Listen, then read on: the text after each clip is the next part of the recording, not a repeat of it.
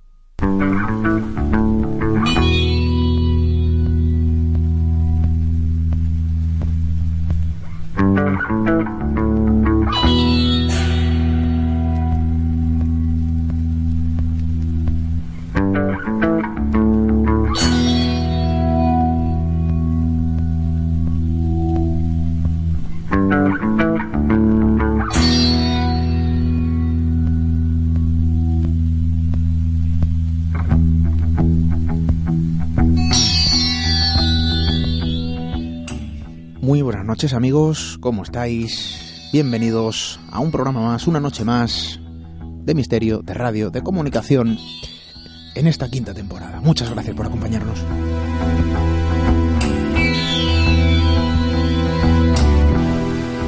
Y precisamente algo está cambiando en la comunicación, algo está cambiando en la información y en el tránsito del suceso a la noticia. Eh, veréis, me encontraba recientemente con un titular que de algún modo destilaba, yo creo que se podría decir que cierto desazón. ¿Sabían ustedes que los españoles son los europeos que más caen en las trampas de las llamadas fake news?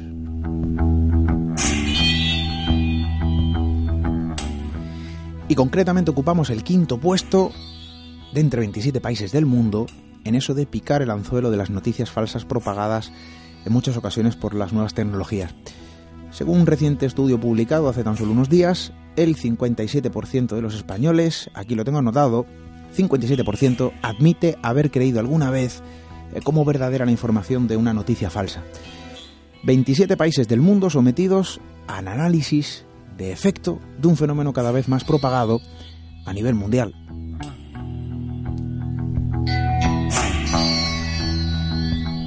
Y ha sido ese 57% el que sitúa a España en el quinto puesto del ranking mundial bajo la influencia de las fake news.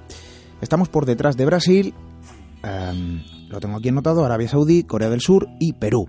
Eh, claro, yo estoy seguro también ¿no? que, que, esto nos daría para un programa. ¿Qué opinan ustedes? Bueno, vosotros recordaréis, ¿verdad?, que, que hablábamos ya de la era de la posverdad en temporadas anteriores. Se nos antoja complicado eso de saber diferenciar eh, la realidad del engaño. La línea que separa lo verdadero de lo falso se disipa con demasiada facilidad ante nuestros ojos. Estamos quizá demasiado sobreinformados. Es fácil colar este tipo de engaños. Y esto, amigos, esto puede ocurrir también bajo otros aspectos mucho más cotidianos, mucho más comunes y desde luego cercanos. Y quizá tenga algo que ver el tema que vamos a tratar esta noche.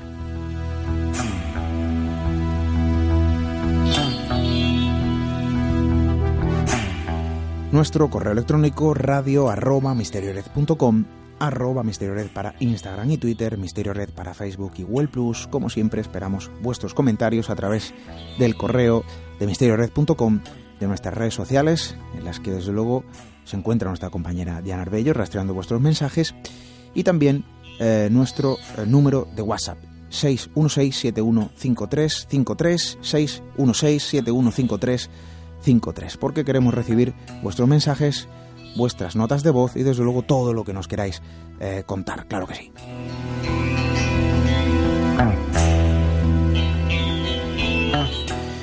Distinguir lo verdadero de lo falso, bueno, en ocasiones no es fácil. Descubrir la realidad tras lo que se percibe a simple vista no es una tarea en ocasiones sencilla. Siempre puede existir una cara B en aquello que tenemos delante.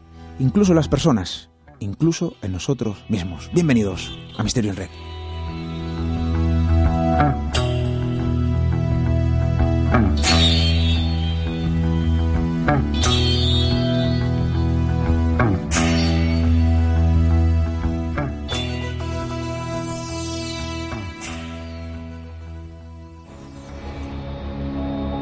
Atrévete a cruzar el umbral hacia lo desconocido. Aventúrate a descubrir que el misterio reside más cerca de lo que imaginas. Traspasamos la línea de lo imposible. Misterio en red con Esteban Palomo.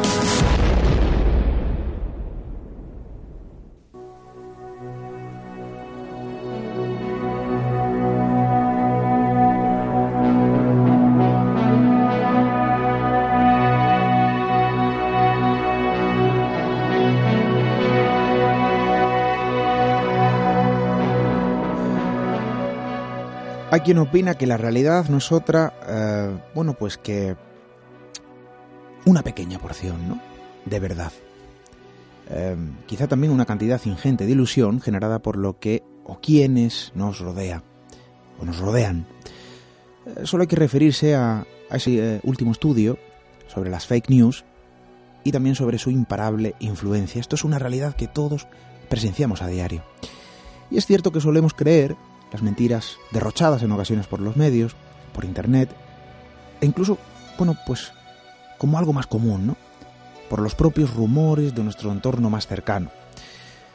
Pero fijaos que a veces ese gran halo de engaño, sospecha, verdades también, bueno, pues se transforma en algo muy disuasorio cuando queremos acercarnos a una noticia que realmente, bueno, parece ser algo distinto a lo que realmente muestra.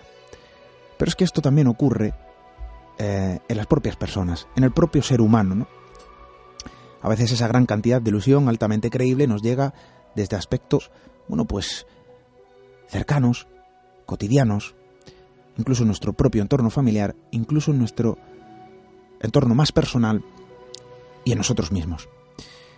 Algo que no solo debería hacernos reflexionar que, que esto ocurra, desde luego, sobre lo que tenemos delante de nuestros ojos, sino que también debería obligarnos a meditar sobre lo que nosotros mismos tenemos de algún modo encerrado.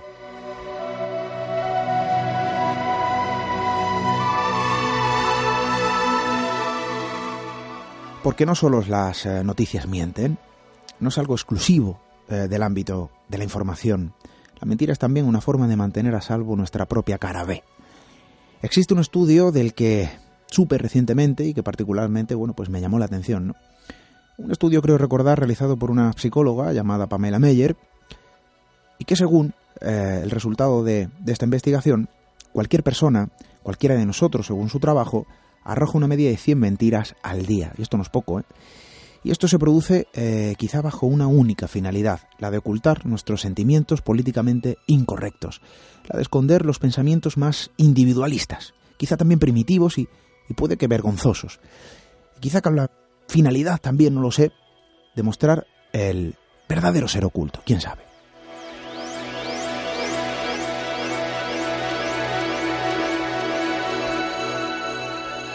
Pamela Meyer da un paso más en su investigación. Asegura que existe un momento aún más álgido en esa especie de fraude humano.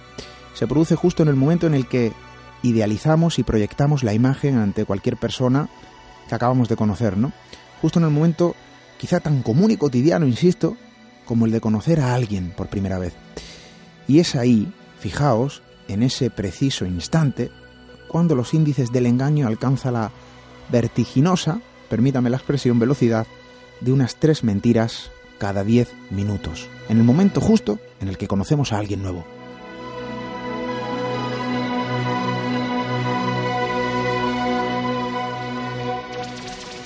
La era de las fake news, que sin duda viene de la mano de aquello que podríamos denominar como fake humans, el lado oculto de las cosas que se acentúa en la propia sociedad, en el propio ser humano, y todo esto tiene un trasfondo mucho mayor del que podríamos percibir en primera instancia. Precisamente esta noche queremos ahondar en ese aspecto oculto de la sociedad, quizá entender, no sé si lo lograremos, los motivos de su existencia, eh, a lo mejor podemos acercarnos, ¿no? Es nuestra intención, precisamente es aproximarnos a nuestra naturaleza más sombría. Bueno, pues esta noche nos acompaña todo un veterano de este programa, ustedes ya lo conocen, profesor de la Facultad de Psicología de la Universidad de Málaga, profesor José Miguel Cuevas. Muy buenas noches, bienvenido a la quinta temporada. Muchísimas gracias por invitarme de nuevo a esta nueva temporada. El yo oculto, el ser oculto, lo hemos querido decir. Bueno, porque es una realidad y forma parte de nuestra sociedad. En muchas ocasiones, este elemento, ese ser oculto que existe y que quizá todos tenemos dentro en mayor o menor medida, eh, establece un juego bajo ese hermetismo, bajo ese secretismo, pero que realmente nuestro propio subconsciente sabe que está ahí. ¿no? Reprimimos en muchas ocasiones ideas, pensamientos, lanzamos de forma pública una serie de expresiones que de algún modo realmente van en contra a nuestra propia naturaleza profunda, quizá a lo mejor para poder adaptarnos. Esto llama la atención, muchos dirán que puede haber mucho de psicopatía en todo esto, y ahora puedes darnos tu, tu versión. Muchos dirán que sí, que, que bueno, que son rasgos eh, psicópatas. Yo no sé si esto puede ser o no un identificativo. Lo que sí es cierto es que vivimos en la época en la que menos violencia hay, en la que más paz existe en, bueno, en las comunidades formadas por nuestra especie, y sin embargo es donde más represión hay ante esas ideas, pensamientos eh, que mantienen ocultos eh, esos seres que, que yacen dentro de nosotros mismos. Curiosamente parece que si realmente la gente conociera nuestros más ocultos pensamientos, ¿no? Eh, como dice algún autor por, autor por ahí, acabaríamos todos asesinados, ¿no? O sea, realmente es casi casi imposible pensar un mundo eh, completo donde la verdad sea una, una, una utopía, ¿no? Un mundo de, de verdad, ¿no? Eh, claro, hay que diferenciar entre la, entre la mentira normal, y la mentira patológica, ¿no? Por supuesto, ¿no? Que también la hay, ¿no? Y, y sí es verdad, ¿no? Que esta construcción social que, que hacemos, ¿no? Y la necesidad de, de, una, de una autoestima alta en la relación social, como bien has indicado, ¿no? Nos hace falta relacionarnos y hace falta vender lo mejor de nosotros, ¿no? Quien cuando construyen un currículum, ¿no? Y, todavía eres, joven, ¿no? Pues la facilidad que tiene la gente de crear, ¿no? Por ejemplo. De construir, evidentemente eh, esa mentira normalizada, por supuesto, eh, hay que entender que, que, bueno que es una es una construcción social totalmente natural. Eh, bien lo dicen, ¿no? Las cifras en cuanto a, a los crímenes han descendido brutalmente y aquí hay un mito que hay que romper, ¿no? Que la gente suele creer erróneamente que ahora hay muchos crímenes. Ahora, como tú bien lo has dicho completamente bien, hoy en día eh, prácticamente no hay crímenes con respecto a lo que había en el siglo pasado y si ya nos remontamos miles de años atrás, había casi un 20% de asesinatos. O sea, bueno, asesinatos, crímenes sexuales, violaciones, ese ser oculto que yace hoy en día en la sombra quizá estaba más liberado. ¿no? Correcto. Entonces realmente sí hay que tener en cuenta que, evidentemente ese lado... Eh, había un autor que se llama Pinker, ¿no? que habla de, de, del ángel y el demonio que llevamos dentro, ¿no? Y dice que, que, hay una lucha interna, ¿no? Y que cada vez tenemos más controlado ese, a, a ese demonio, ¿no?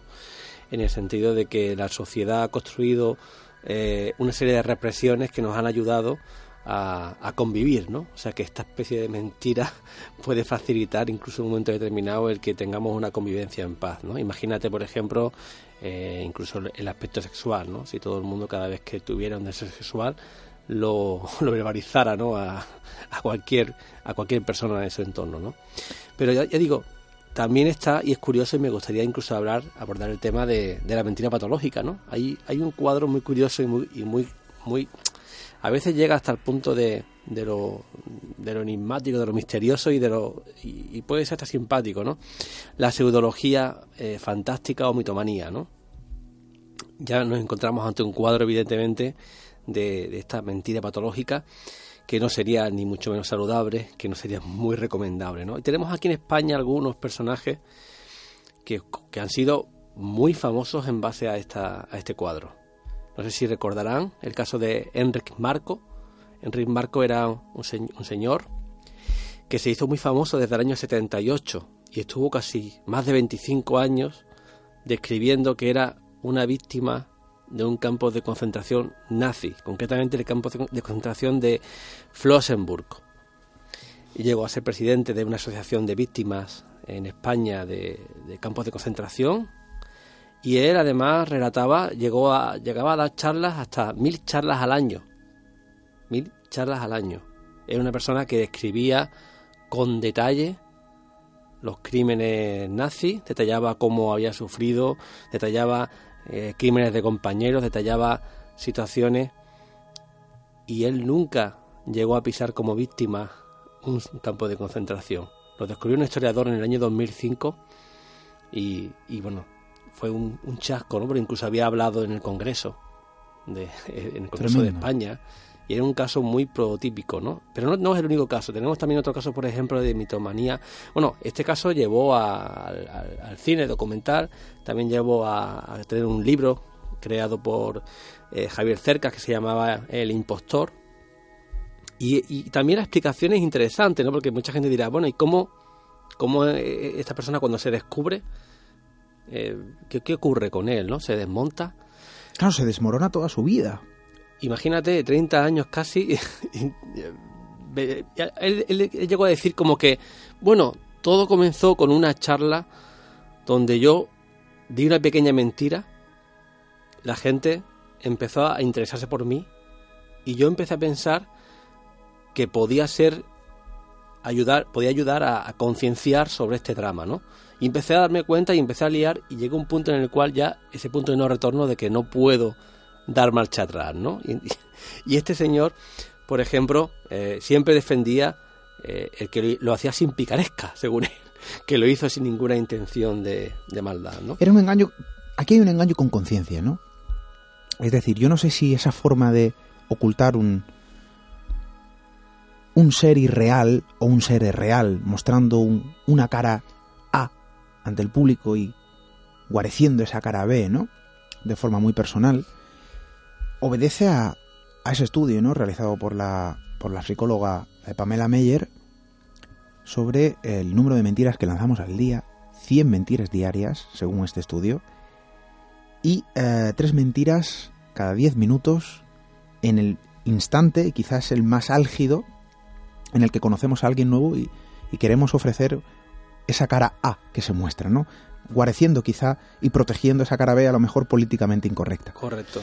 Esto es un caso muy, eh, bueno, muy esquemático y que refleja también una serie de realidades que se han vivido a lo largo de la historia, ¿no? Personas que quizá viven una doble vida y que cuando son descubiertas acaban crimen. Porque tiene miedo a que alguien desmonte su... Y quien conoce su realidad, bueno, pues se transforma también un poco en víctima, ¿no? De ese asesino que en algún modo también puede estar encerrado. De hecho, el caso más famoso fue el de Jean-Claude Roman, justamente, que en ese sentido era también un mitómano, que durante 18 años decía trabajar para la OMS, la Organización Mundial de la Salud, un reconocido médico, un reconocido salvando vidas, cuando descubren su gran mentira, este señor pues acabó, eh, bueno, se desmoronó su mundo y acabó matando a, su pareja y, a su hijo. Hay quienes, amigos de él, yo recuerdo que decían en algunos informes, eh, en su crónica bien descrita, ¿no? en numerosos artículos y eh, que cuentan su vida, los amigos eh, no sospechaban siquiera, o sea, cuando en su época de estudiante, nadie sospechaba que no iba a la universidad. Y él decía, sí, sí, voy a la Universidad de Medicina, y realmente no estaba yendo, pero todo el mundo pensaba que sí. Fíjate, ¿hasta dónde llegó película, el tema? película preciosa, además que como recomendación en la Filmoteca Española, eh, La vida de, Nadie, una película que la protagoniza el gran Coronado, Coronado, ¿no? Y que, y que fue un debut de un director, ¿no? Eh, una película fantástica, ¿no? Justamente él eh, es un mitómano, ¿no?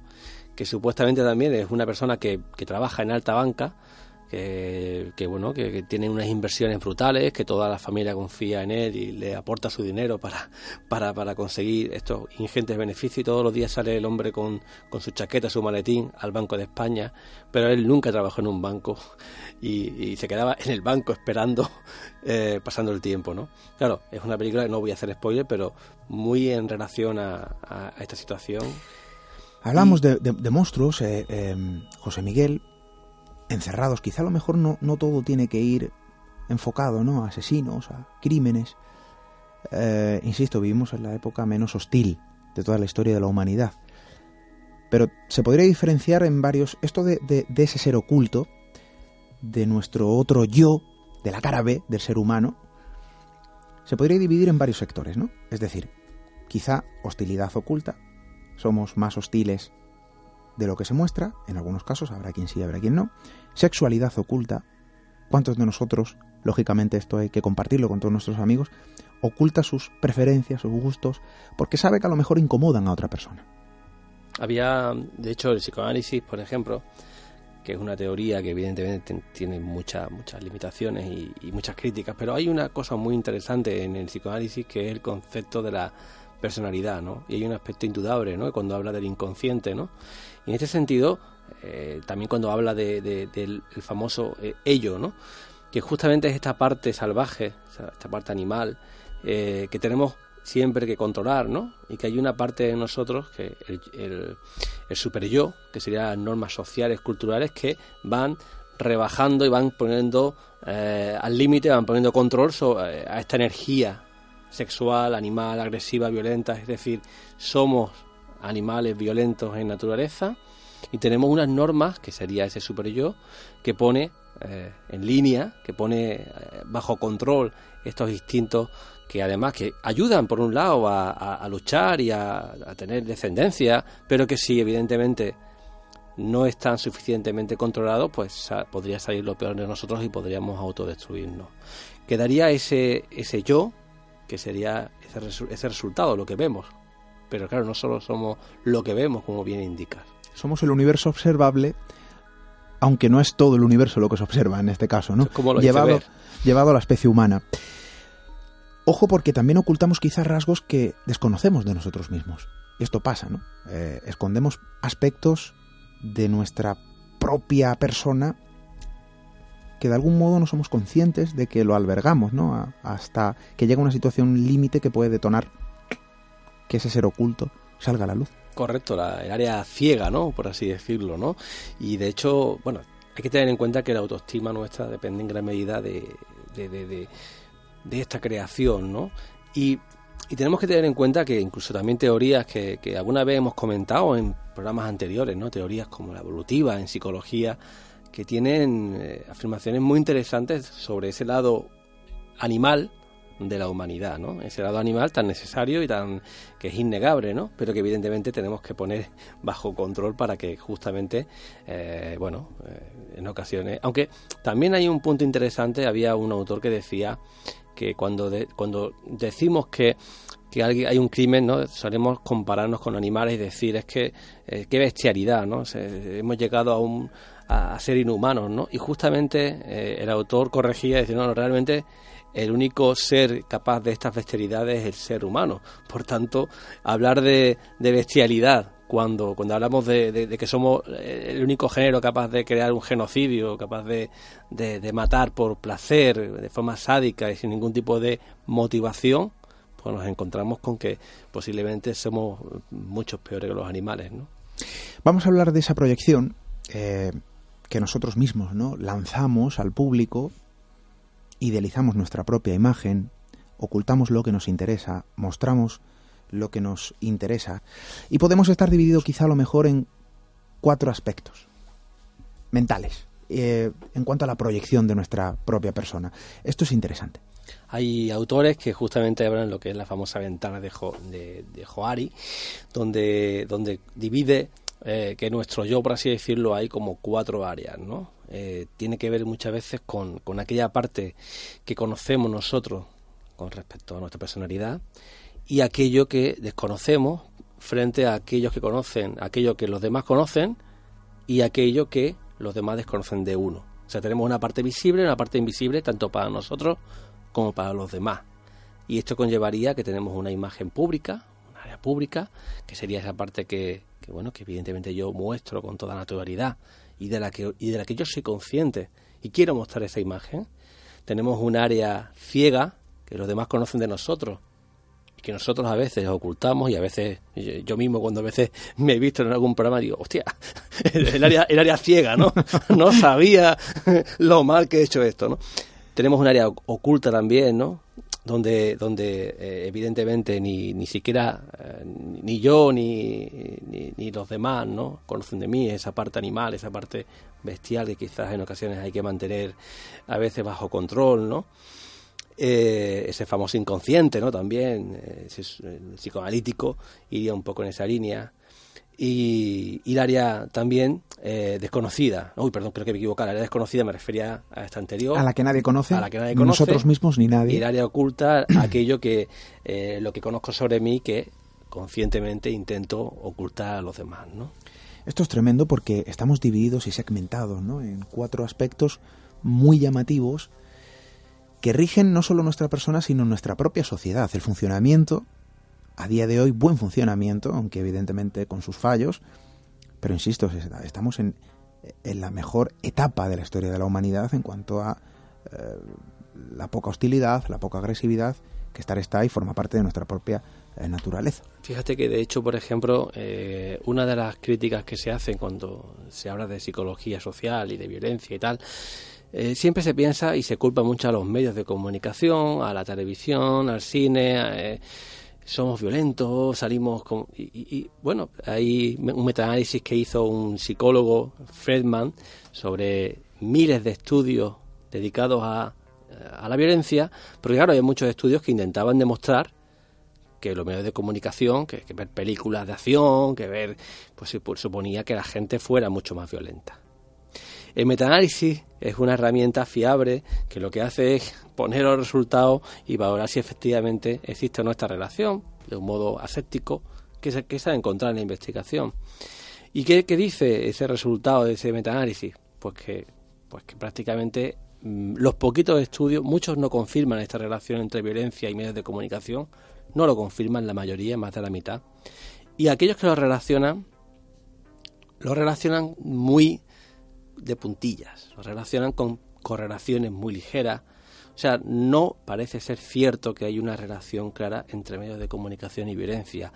Y como digamos que podemos decir que las personas eran mucho más violentas antes de la creación del cine o la creación de, la, de la, televisión. Muy cierto, muy cierto. Y además em, me encanta que hagas esa puntualización porque es una realidad. ¿no?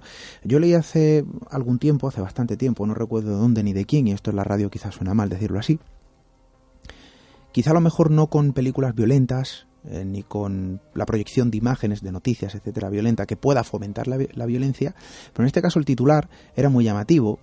Volvemos a esa sexualidad oculta, ¿no?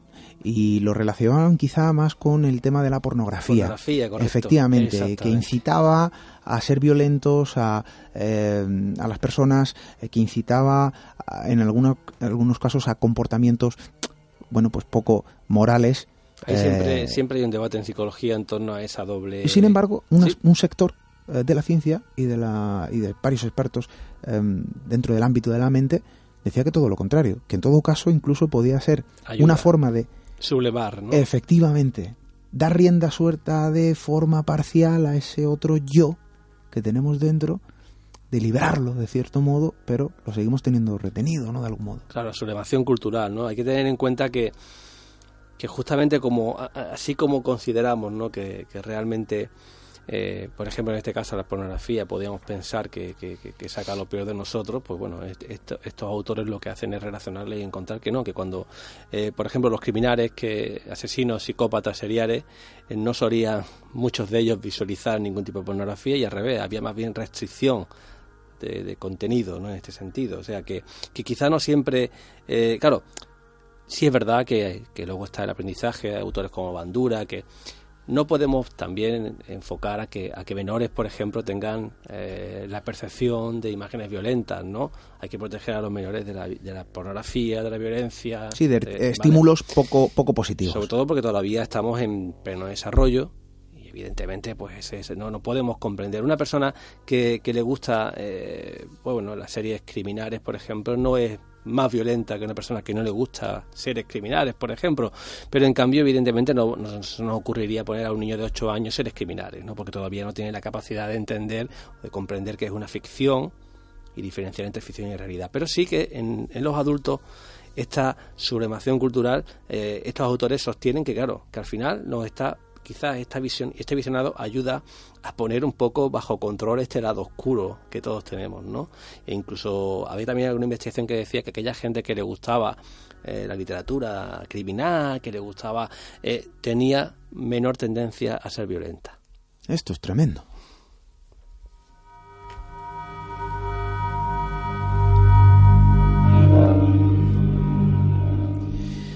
Y no solo de violencia, profesor. Ideas políticas. Es, que esto lo vemos a diario, ¿no? Eh, ¿Cuántas veces no hemos dicho nuestro pensamiento real por no ofender, por eh, ser políticamente correcto, y este término está muy de moda, eh, por no ensuciar nuestra imagen? Esto en redes sociales está muy, muy extendido, ¿no? Ahora vamos a hacer una pregunta, porque todo esto tiene otra cara B. Y los máster también, que no nos olvidemos. Y los máster, madre mía, el tema de los máster, la cara B de los máster. Esto da para tres programas. Eh, quizá a lo mejor aquí hay una gran pregunta, ¿no? Eso de si puede ser peligroso el hecho de mantener encerrada esa cara B durante mucho tiempo, durante cierta presión. Esto quizá a lo mejor se observa como una especie de olla a presión a punto de explotar. Y mi pregunta es si realmente como sociedad, de forma colectiva, que tenemos retenidos a esos seres que viven dentro de nosotros, puede llegar a un momento en que eclosione de, mala manera. Yo no lo sé. Claro, de, hecho, sí que, hay teóricos que en esta línea plantean que bueno que eh, todo método de censura eh, debe ser evidentemente eh, atacado ¿no? no podemos pensar pretender que, que, haya una sociedad perfecta ni una humanidad perfecta ni los valores geniales sí que por ejemplo hay que entrenar, entrenar a la gente a, ser solidaria, hay que entrenar a la gente a, ser social, hay que entrenar a la gente a, luchar contra esta perspectiva egoísta que, todos podemos tender por naturaleza, ¿no?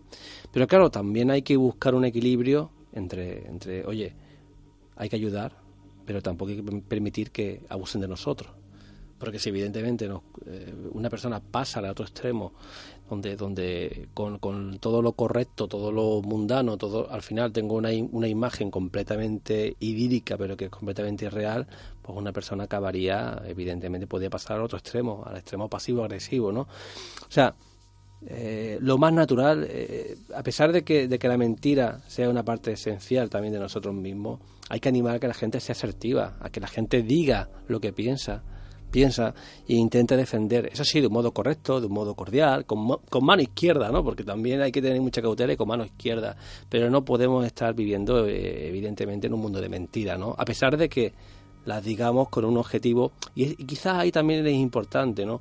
Porque hay mentiras que siempre tienen un sentido de, de bueno, cordial, de ayudar, de ponerme en tu lugar, de decirte las cosas de forma suave, y mentiras que tienen una intencionalidad completamente positiva. Yo creo que la gran mayoría abusiva, ¿no? De, ese estudio de Pamela Meyer se refiere a esas mentiras Yo creo que suaves, sí, son mentiras positivas. La mayor parte de mitómanos, por ejemplo, son mitómanos positivos. Son gente que adorna su historia, ¿Mm? sabiendo que adorna su historia para ser más interesante.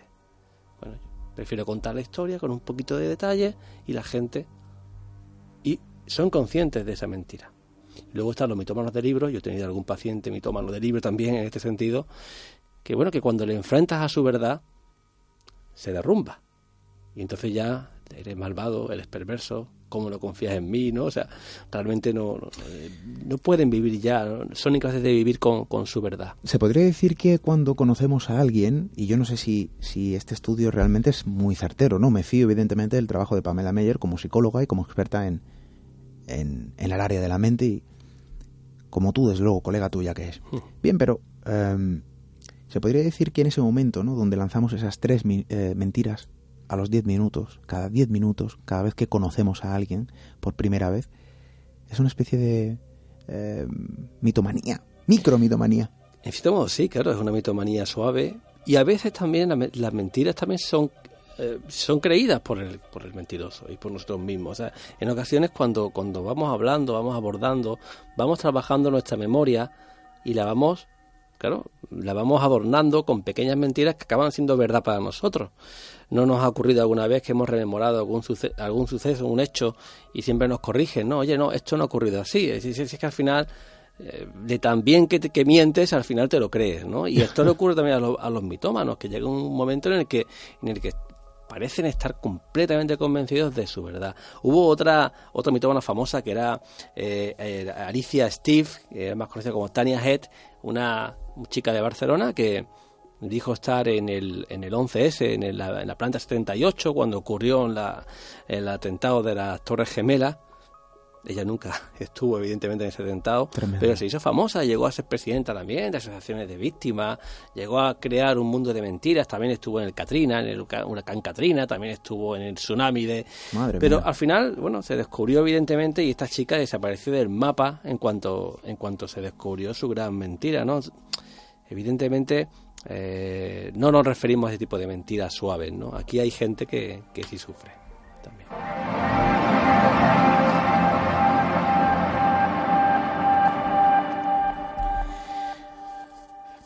Hablabas, eh, profesor, y a mi mente venía una cuestión, ¿no? Y lo hablaba hace unos días, el pasado miércoles, en la sala 3, si no me equivoco, eh, del cine Albeniz.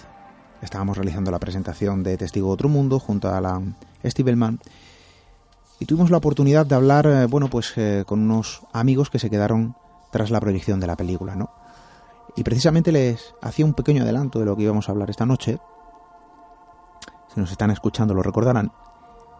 Y yo decía, oye, cuando hacemos algo que, que no está bien y lo hacemos a conciencia, cuando hacemos daño a alguien que queremos y lo hacemos a sabiendas de que lo que estamos haciendo le va a ocasionar cierto, eh, cierto daño, le va a dañar, bien, nos vamos con desazón, hemos hecho algo mal y la conciencia nos lo repite de forma incisiva para hacer su trabajo, ¿no? Hacernos sentir verdaderamente mal.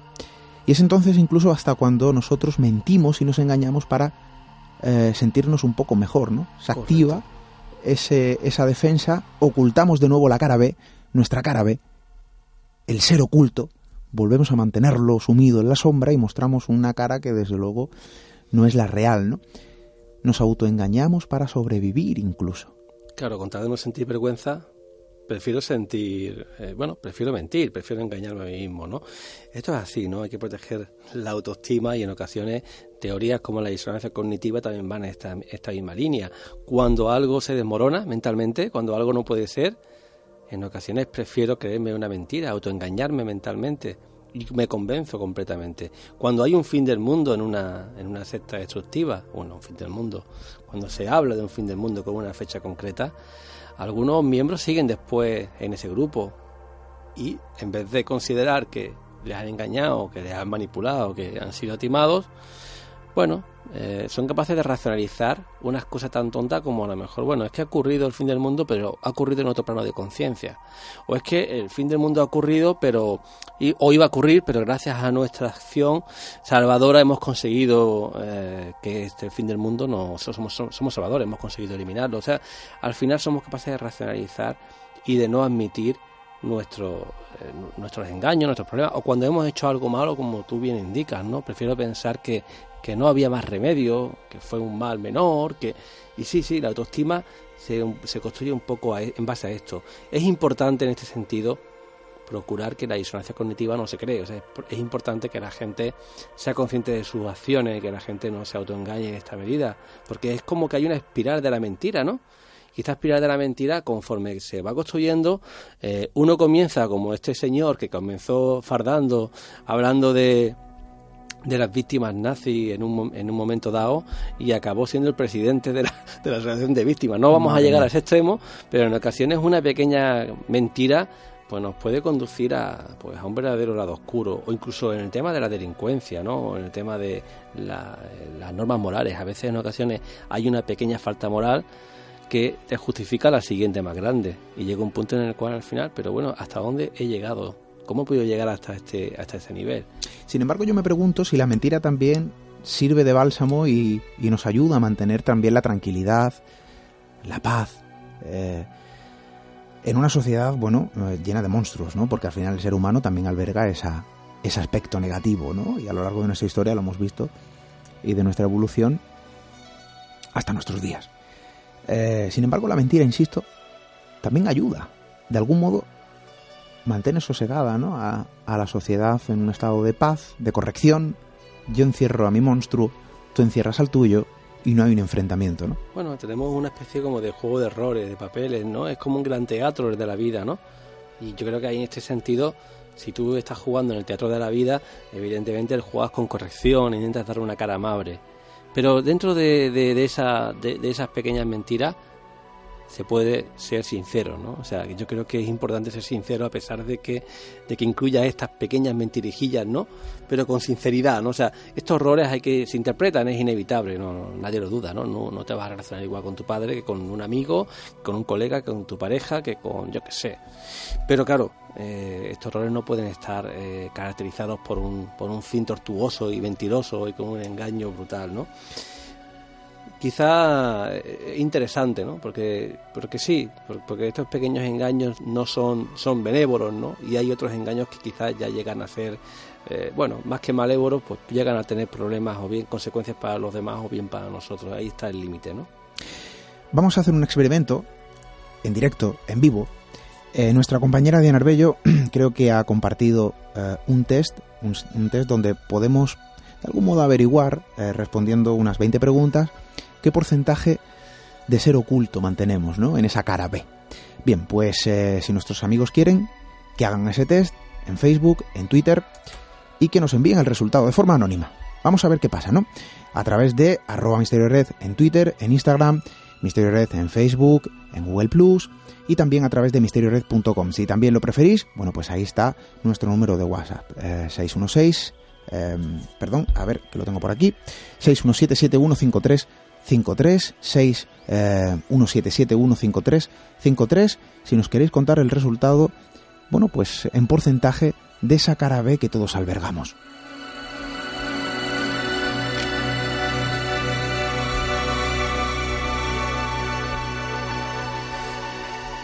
Profesor, hablabas de sectas.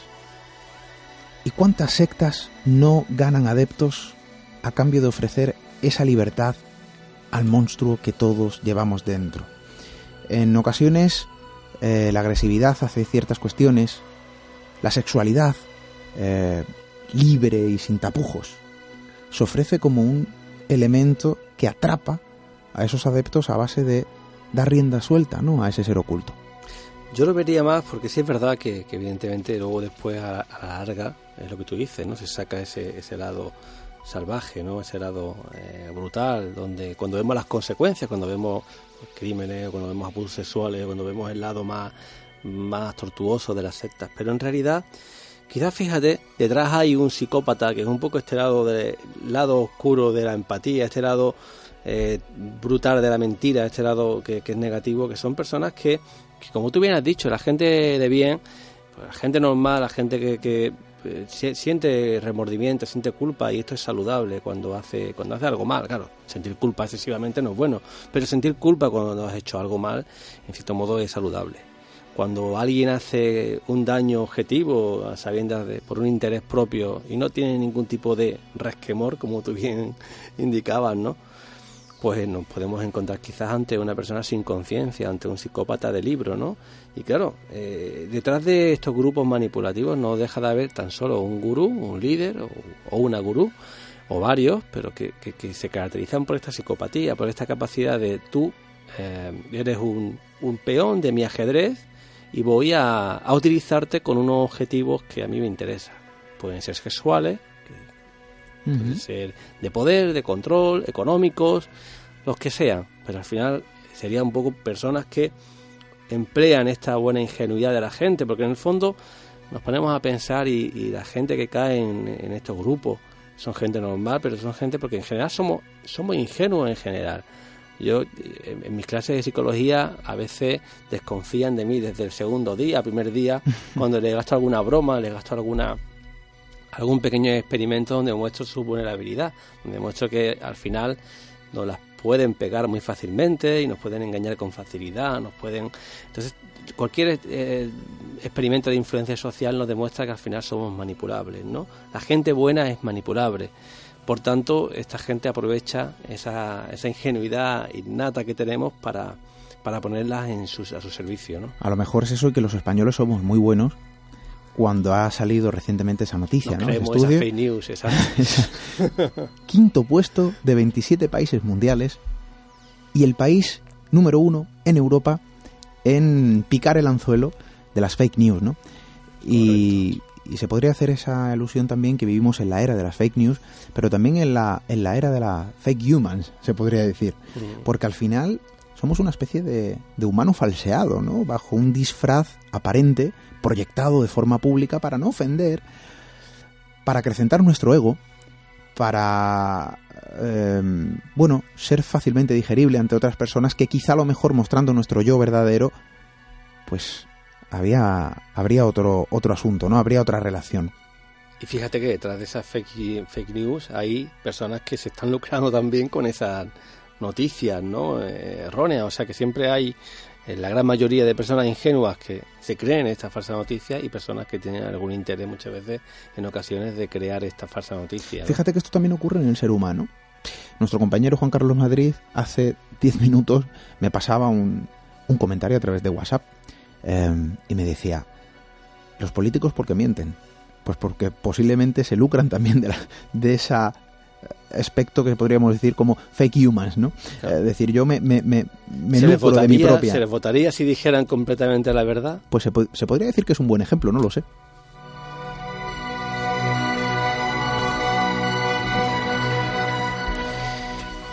El lado verdadero, el lado falso, eh, el lado oculto de todas las cosas y que seguramente lo alberga también, ¿no? Hay mucho de misterio en todo esto. La paz al precio de la mentira. ¿Podría ser el titular, profesor? sí, desde luego que sí. Un buen titular. La paz al precio de la mentira. Yo no sé si eso es saludable para la sociedad. Y vuelvo a esa pregunta, ¿no? ¿Habrá un punto de no retorno? ¿Llegaremos como colectivo, como mente colectiva, como sociedad grupal de una comunidad, ¿no? de un país, a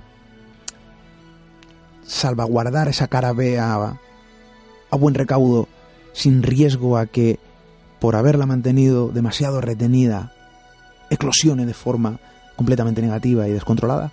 Explote, desde luego que sí. Yo creo que, que como, como antes comentaba, al final eh, esa mentira debe ser eh, no una mentira conceptual o en valor, ¿no?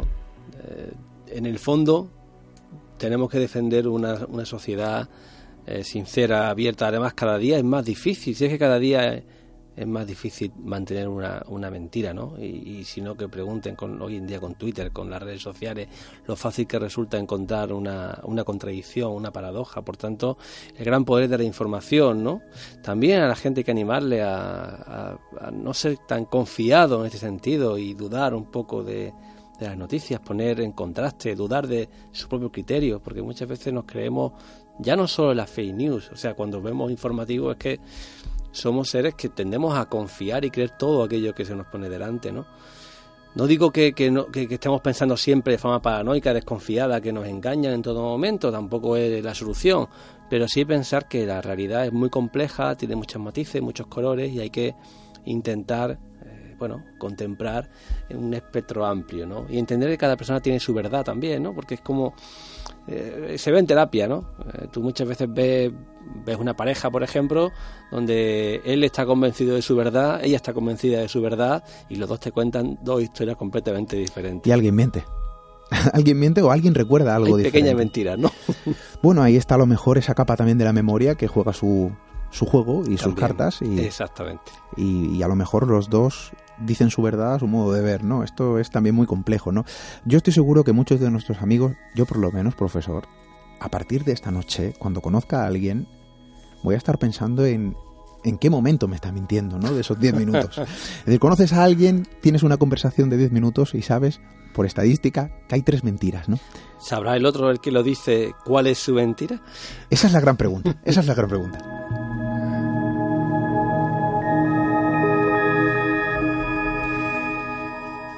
A mí me sorprende ese aspecto. Dividíamos la mente que se proyecta al público en cuatro aspectos y hablábamos del área desconocida, ¿no? Área desconocida. Esto es tremendo porque aquí esto daría también para otro programa, solo para eso. Eh, vamos a recordar esas cuatro áreas. Área pública, lo decía el profesor, lo que conocemos sobre nosotros y lo que los demás conocen de nosotros, el área ciega, en este caso sería lo que los demás conocen sobre mí, y que nosotros eh, no conocemos, ¿no? Es decir, eh, lo que los demás saben de nosotros, pero que, que nosotros mismos desconocemos.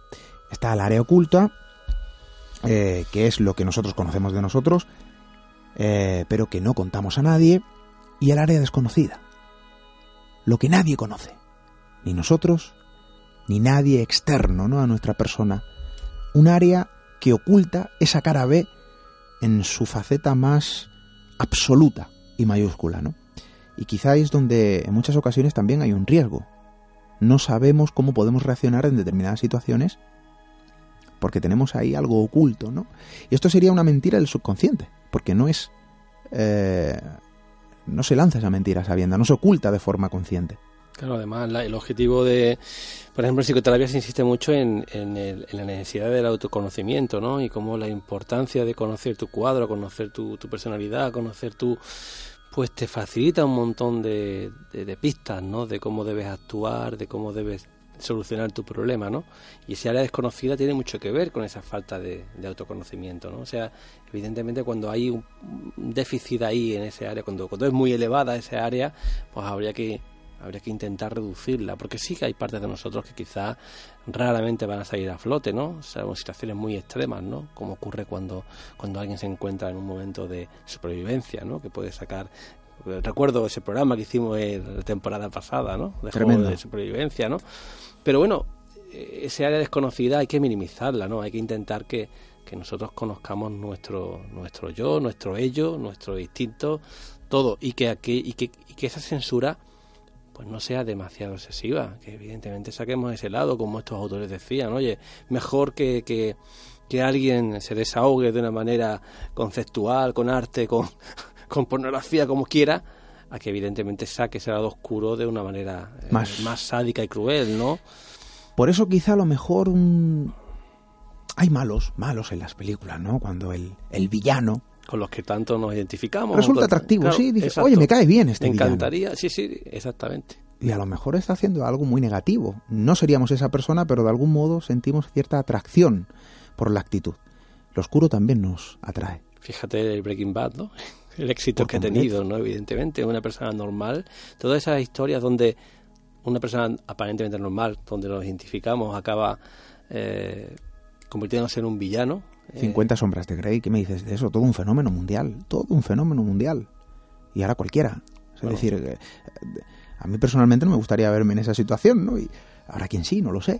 Bueno, es decir, respecto a sombras de Grey, los que los amantes del BDSM, tengo una una compañera, amiga, antigua alumna, que es Ana Eugenia Venega, que escribió un libro que se llama BDSM y hablaba sobre, sobre el, bondage, sadomasoquismo, eh, todo el tema de, de padeofilias, de, y justamente en esa línea decía que 50 sombras de Grey son de lo, de lo más suave, de lo más light que hay.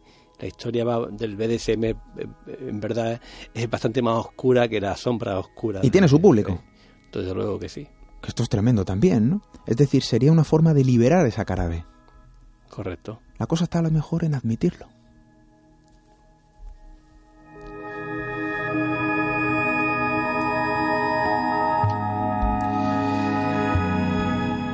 El consejo del profesor, yo quiero escucharlo. Yo creo que seríamos más felices siendo nosotros mismos, con autocontrol. Quizá a lo mejor el equilibrio entre la verdad y la mentira social, por ponerle un título, se basa en la educación, lógicamente. Yo creo que en, ese, en esa línea tenemos que tirar y, yo, yo, yo, tiraría un poco a lo que en habilidades sociales hablamos de, de la asertividad, que no afectividad, y nos referimos a esa necesidad de luchar por aquello que queremos, decir lo que pensamos, intentar defender nuestros derechos. Pero eso sí, eh, bueno, con, mano izquierda. Pero con mano izquierda no implica mentir o engañar. A la gente que me habla de frente y en ocasiones hay que decirle esto me ha molestado, aunque se diga de un modo sutil, suavizado y un poco con, con pequeñas mentiras, ¿no? Pero hay que, hay que, hay que decirlo. O sea, hay que, hay que ser sincero dentro de, de, esta, de este mundo de mentiras. Ojo que me quedo con lo que has dicho al principio. Si todo el mundo supiera lo que pensásemos todos, acabaríamos muertos. Bueno, si, Ojo con eso. Si fuéramos ser sinceros, evidentemente, en ocasiones sí, ¿no? Me ha recordado un vídeo de, fake, bueno, luego te lo enseño. Eh, eh, es, complicado, ¿verdad, eh, profesor, encontrar el equilibrio entre la verdad y la mentira social cuando, bueno, el ser humano como, como especie colectiva tiene que también mantener una imagen, una compostura, ¿no? Y a lo mejor para conseguir un determinado trabajo hay que mentir de forma piadosa, a lo mejor positiva, pero al final es una mentira. ¿Y hasta qué punto la mentira es negativa cuando se usa para hacer un bien? Fíjate. Todo esto entra en confrontación. Como cuando vas a una entrevista de trabajo, primero que haces es mirar alrededor, ¿no? Eh, qué cuadros, qué tal, qué cual, conservador, liberal. Haces un análisis. ¿Cuál es mi discurso ideal? Un ¿no? Dónde tiro, ¿no? Hay que ser sincero, pero con una... Me gustaría hacer una encuesta, profesor, de cuánta gente pone en el currículum algo más de lo que realmente hay, quitando también los másteres de una determinada universidad. Cuando, la gente le pregunta en el seguro médico, por ejemplo, eh, nadie bebe, ¿no? Nadie bebe, nadie fuma. De coche. Exactamente, nadie bebe. es un ejemplo. Bueno, pues ahí está eso. Em, la cara B del ser humano es una realidad, forma parte de nuestra sociedad y quizá también del sustrato del orden que hoy en día eh, mantenemos. A lo mejor positivo. La mentira cuando se hace positiva, bien, hay que analizarla desde ese punto de vista. Pero que es una realidad y que todos mantenemos ocultos un ser completamente eh, diferente al que mostramos. Todos tenemos secretos que esconder. Eso a su vez nos puede hacer, bueno, algo así como seres temerosos de conocernos a nosotros mismos, pero también atractivos y misteriosos, ¿no? Eh, descubrir a una persona también es bonito, profesor. Desde luego. Y fíjate que hasta en los test de personalidad, los buenos test de personalidad, incluyen la mentira en la evaluación o sea, que eh, reconocen y entienden que una parte de la mentira es básico y normal. O sea, eh, un test de personalidad, por ejemplo, incluye que, que si tú, por ejemplo, eh, hay preguntas que a lo mejor son tan claramente, bueno, son para que tú digas efectivamente y, mientas, en cierto modo. Entonces, si tú, por ejemplo, eres una persona demasiado sincera, el test se extraña. Este hombre dice, este, este hombre está, está mintiendo. O sea, el concepto de mentira es parte de esa evaluación y se entiende, se entiende que, una persona eh, tiene un, unas ciertas contradicciones naturales. Ahora, cuando evidentemente se excede una gran cantidad, nos encontramos ante estas patologías de la mentira que también existen. Un día vamos a hablar, profesor, de un aparato. Eh, nuestros amigos, eh, bueno, hablaremos de esto, lo van a asimilar perfectamente con ese artefacto en el que en la película de Blade Runner descubrían, ¿no?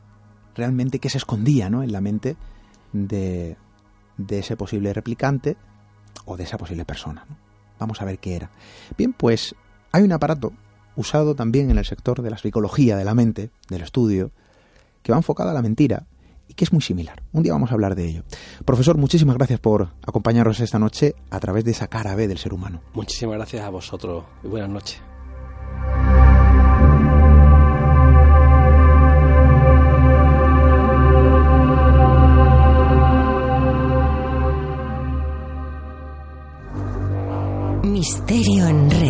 Misterio en red. Con Esteban Palomo. Misterio en red. Misterio en red. Con Esteban Palomo.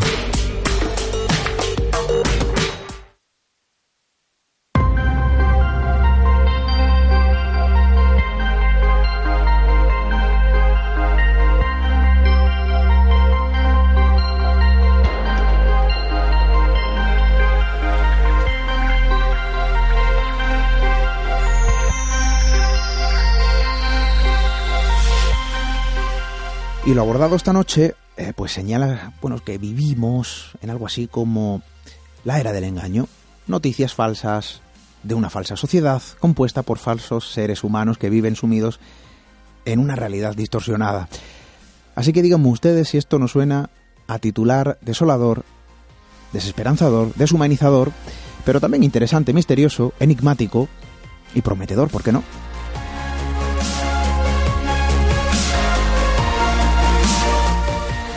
Por fortuna, lo auténtico sigue siendo un elemento valioso, em, sigue existiendo bajo cualquier representación posible, personas auténticas que comparten una vivencia personal, historias auténticas que hablan de mil posibilidades insospechadas, cuestiones auténticas que nos rodean y que forman parte del extraño mundo al que pertenecemos. Y quizá lo maravilloso ¿no? de todo esto es poder encontrarse con lo auténtico de vez en cuando, toparse, bueno, pues con una realidad sin máscaras que se muestra a modo de encuentro extraordinario. Y aunque pueda parecer un acontecimiento imposible, lo cierto es que la autenticidad, la autenticidad positiva, evidentemente, bueno, pues sigue formando parte de nuestro mundo, sigue estando muy presente en la sociedad de nuestro tiempo, sigue siendo un sello imborrable en el camino de muchas personas que transitan el camino que tantas veces hemos mencionado, ¿no? El sendero, la ruta hacia la humanización.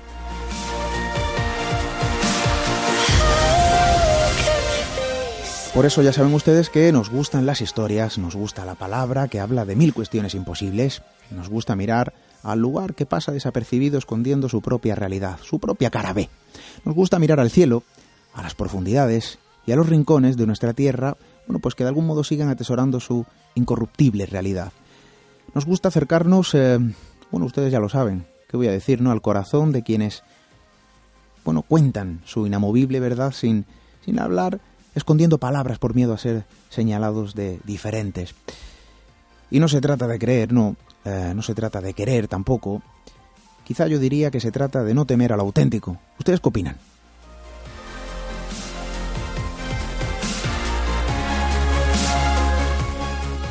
Por ello seguiremos una temporada más acercándonos a esa realidad, a la cara B, tratando de quitar máscaras cuando las haya, tratando de buscar verdades escondidas si las hay, y desde luego tratando de encontrar todo lo que eh, consideremos y consideréis puramente genuino, que todavía se esconde, que hay mucho por ahí, claro que sí.